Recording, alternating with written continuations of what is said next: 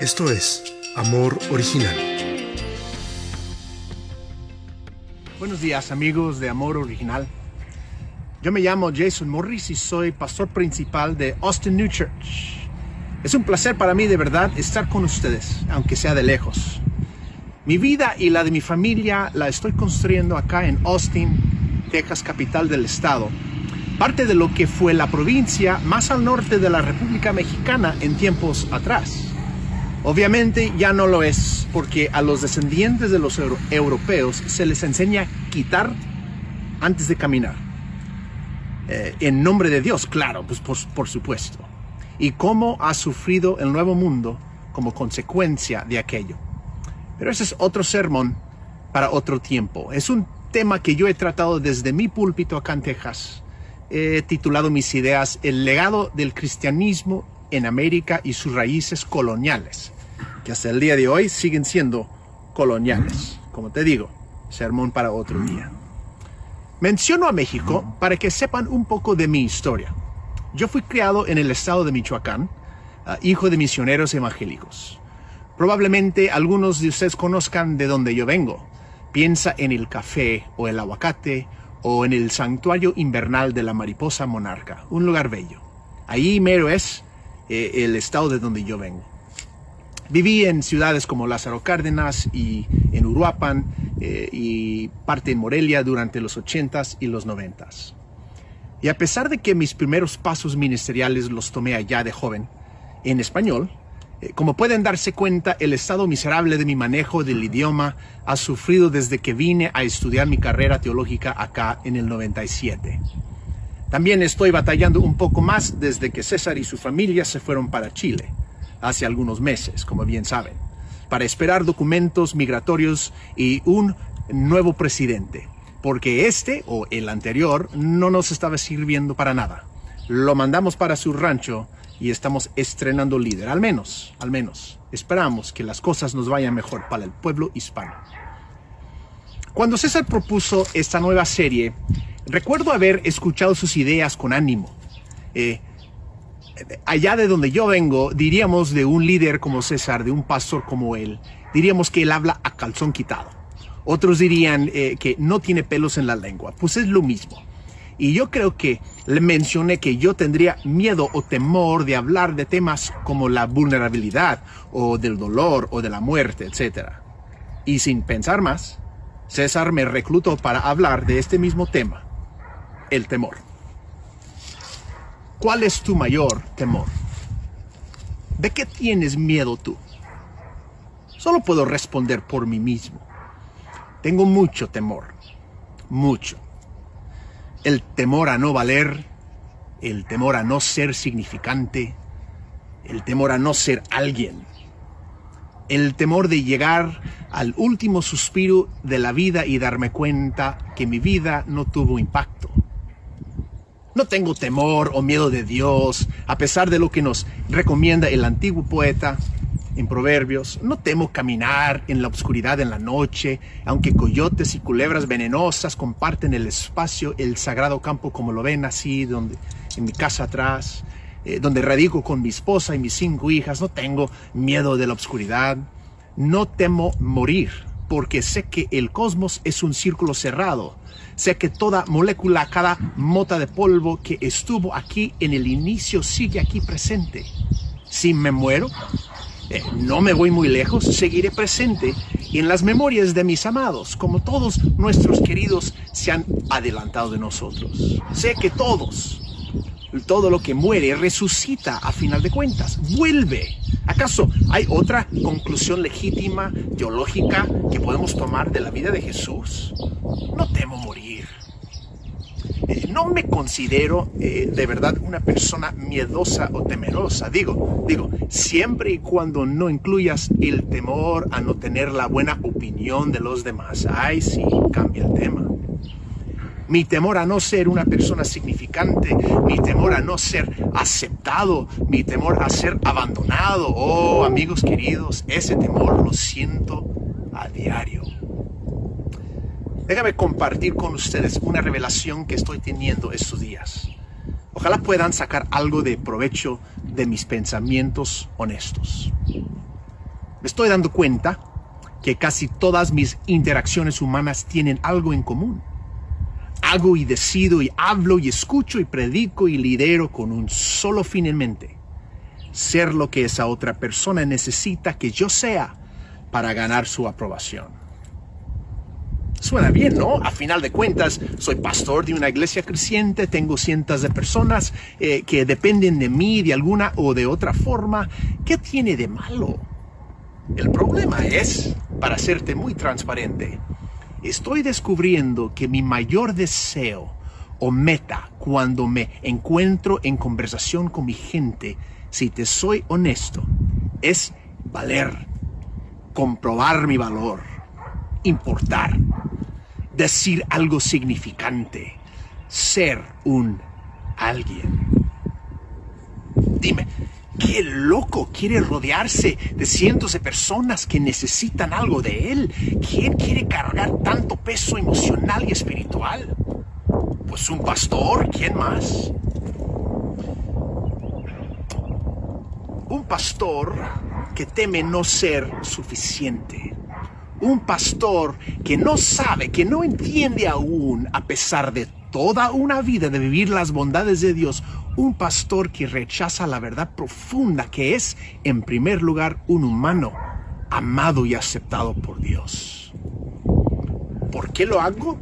¿Por qué acepto papeles o expectaciones de la gente que no puedo llenar, esperanzas y demandas que nunca podré satisfacer? ¿Por qué lo hago? no necesitan que yo les diga que ganaba mejor plata antes de servir a la comunidad de fe. Yo tuve un excelente trabajo en las minas del norte, tenía trabajo de por vida seguro, muy bien pagado, tú bien sabes. Pero si yo quitara completamente el filtro hoy y si yo les dijera la pura verdad, tendría que confesarles que yo entré al ministerio porque anhelaba ser alguien. Necesitaba ser necesitado hay una negociación siniestra entre mi gente y yo, su pastor. Yo les digo exactamente lo que necesitan oír para que me den las gracias y así sentir que valgo, que importo. Hago lo que hago para que ellos me hagan sentir amado e importante. ¿Qué pasa? ¿No están acostumbrados a que un líder se les hable así? ¿Pueden acaso cargar con mi total honestidad hoy? Espero que sí.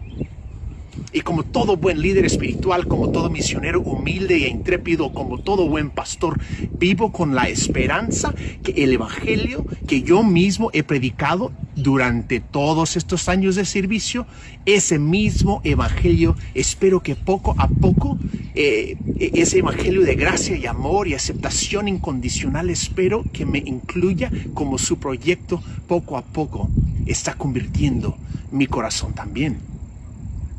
Les quiero compartir el secreto que estoy aprendiendo. Ahí les va. ¿Les interesa? Yo espero que sí, porque no tengo otra cosa para ustedes hoy. Tengo dudas en cuanto a mi valor y las trato de resolver con la afirmación y las palabras de ánimo de mi gente. Lo hago precisamente porque he sido lento en creer lo que Dios dice de mí. Lo repito, he sido lento, un tanto tardo, hasta torpe, si me perdonan la palabra, en creer y aceptar lo que Dios dice de mí. Pregunta, ¿Dios ama a los que le aman? ¿O será que Dios ama al mundo enterito? ¿Será que Dios ama a todos? ¿Será que el amor es así de extravagante? Creo que pueden entender eh, a dónde voy con este pensamiento. Un ejemplo. Cuando el ángel se le aparece a María, madre de Jesús, anunciando la escandalosa noticia de su embarazo inoportuno, ¿María encuentra favor con Dios después de aceptar o antes? Lean bien el pasaje. Pongan atención en la secuencia. El ángel anuncia lo que ya era cierto, que María ya había encontrado favor sin haber hecho cosa alguna referente al gran pedido que el ángel le comunicó de parte de Dios.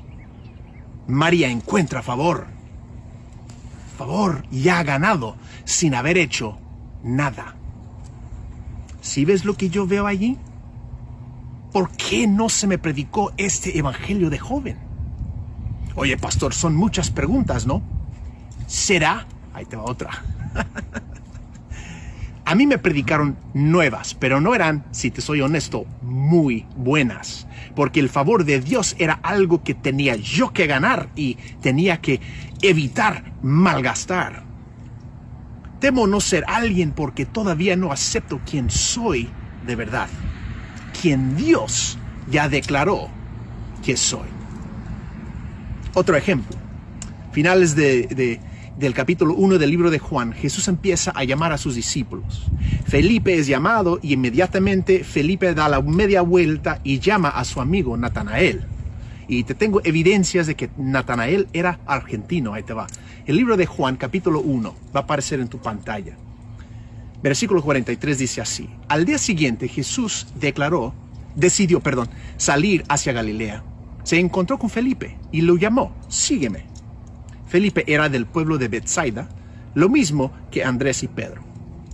Felipe buscó a Natanael y le dijo, hemos encontrado a Jesús de Nazaret, el hijo de José, aquel de quien escribió Moisés en la ley y de quien escribieron los profetas.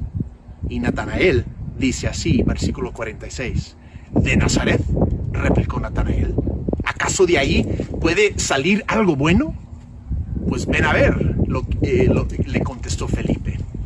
No sé por qué me suena como argentino, pero Natanael con sus preguntas a mí se me hace muy argentino. No sé, cosa, se lo dejo a su criterio.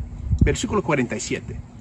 Cuando Jesús vio que Natanael se le acercaba, comentó, aquí tienen a un verdadero israelita en quien no hay falsedad. ¿De dónde me conoces? le pregunta. ¿Ya ves? ¿Ya ves? Le preguntó Natanael. Antes de que Felipe te llamara cuando aún estabas bajo la higuera, dice Jesús, ya te había visto. 49. Rabbi, tú eres el Hijo de Dios. Tú eres el Rey de Israel, declaró Natanael. Jesús le dice, ¿lo crees porque te dije que te vi cuando estabas debajo de la higuera?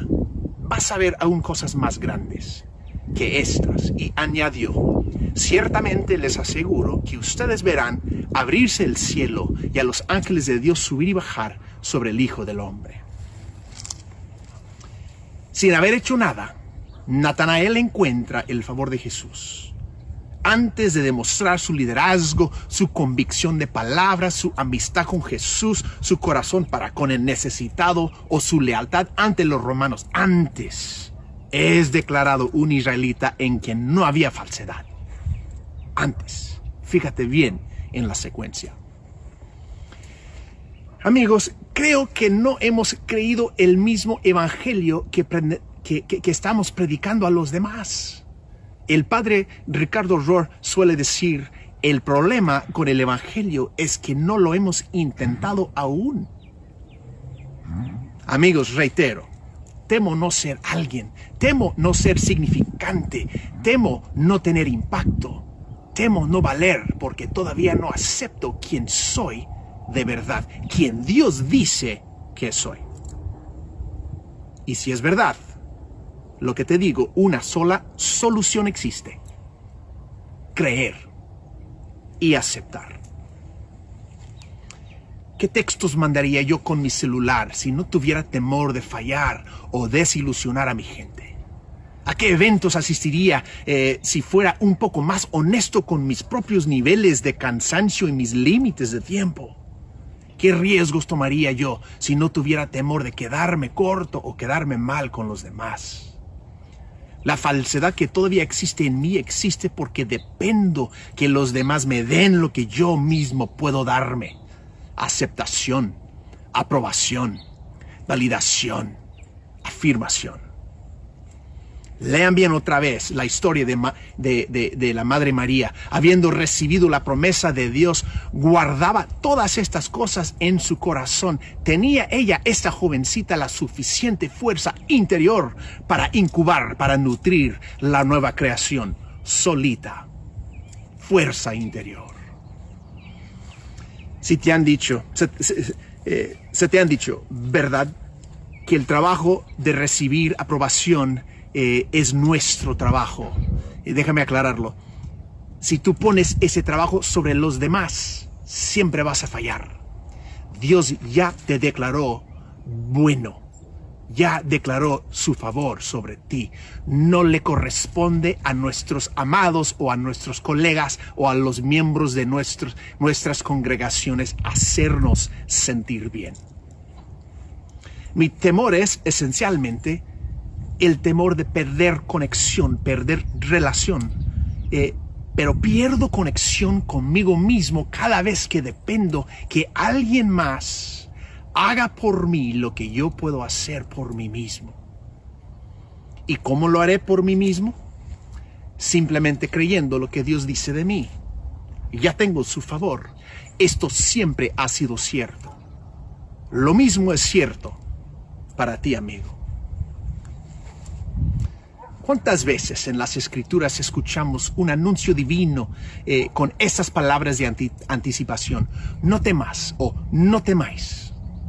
Para serte sincero, no los he contado, pero dicen que esas palabras se encuentran más de 360 veces en nuestra Biblia. Cualquier cosa que le añades a esto, la declaración divina que Dios ha encontrado favor en ti, cualquier cosa que le agregas, provoca que diluyas a las buenas nuevas. ¿Me escuchas? Muchos de nosotros hemos pasado la vida entera tratando de deshacer o desatar o desmezclar la combinación dañina y terrible de temor y Dios, de miedo y Dios, siendo lo más práctico que puedo. La pregunta podría ser esta, ¿cómo vivir así? ¿Qué sería de nuestra comunidad, la confraternidad que es amor original, si nos dedicáramos a nombrar el temor cuando lo vemos y echar mano del permiso que nos corresponde a todos, eh, que todos tenemos de vivir en total libertad sabiendo que Dios ya declaró su favor sobre nosotros? Oh, qué iglesia seríamos entonces. Si tu esperanza es no sentir temor nunca más en tu vida, creo que no vas a durar mucho tiempo sin tropezar. Pero si proponemos juntos nombrar el temor cuando lo identificamos, podríamos extendernos todos el permiso de escoger otras opciones nuevas, más honestas, más saludables. Por ejemplo, cuando yo siento el temor a perder una conexión con mi amante, mi esposa, lo nombro y ella sabe mostrarme ternura y comprensión. En vez de perderme o borrarme tratando de ser quien ella necesita, confieso mis limitaciones, mis temores y así mantengo contacto con la verdad más profunda que soy quien soy. Puedo hacer lo que puedo hacer, pero sentirse bien, eso es trabajo de ella. Igual, con mi congregación, cuando identifico el deseo de ser un superhéroe, para que me alaben, para que me adoren, para que me necesiten, lo nombro y dejo a un lado esa tentación sabiendo que mi valor es fijo, establecido en Dios. No les corresponde afirmar mi valor. Es demasiado pedir, de alguien, pedir eso de alguien más. Además, eso lo puedo hacer solo, creyendo solo, cada vez más y más, que el favor de Dios es algo que siempre he tenido. No sé amigos, a lo mejor ustedes no batallan con el temor. A lo mejor solo yo y César. Cuando tengo eh, tiempo, siempre sintonizo el live stream de Amor Original los domingos, eh, que pasa aquí a las doce y media. Eh, y las veces que he podido ver sus rostros en pantalla por algún Zoom o algo, eh, a, esa hermosa comunidad que se está haciendo, eh, la de ustedes. Están forjando aquí algo en línea. Cuando los he podido ver, es, ha sido, eh, yo he podido reconocer que ha sido un sueño mío de décadas atrás poder ver una comunidad así. Una comunidad de fe que ama a todos, que acepta a todos, que no tiene temor a tener, a tender la mesa larga y abierta para todos sin excluir a nadie. Oh amigos, que no se nos olvide lo importante que es el trabajo que estamos haciendo aquí. Esto empezó porque alguien tuvo el valor de intentar, de usar lo que tenía en las manos, de nombrar su miedo, su temor a fracasar y seguir de todas maneras adelante, caminando, plantando a pesar de su temor. Oh César, te estoy hablando a ti. cuál es tu mayor temor. Nómbralo. Haz paz con Él y sigue adelante. Gracias por recibirme en sus casas. Honra a su pastor, mi gran amigo César. Ya vuelve pronto César para que sigamos haciendo lo que estamos haciendo. Eh, te quiero mucho. ¿Y qué tal si, si termino con una palabra de oración? Señor, en estos días, en este momento, tenemos tanto, tanto temor. Cambia el temor dentro de nosotros la promesa que tú nos has dado, que nuestro nuestras vidas ya tienen tu, valor, tu, tu favor, tu aprobación, tu afirmación. Gracias te damos en el nombre de Jesús. Amén.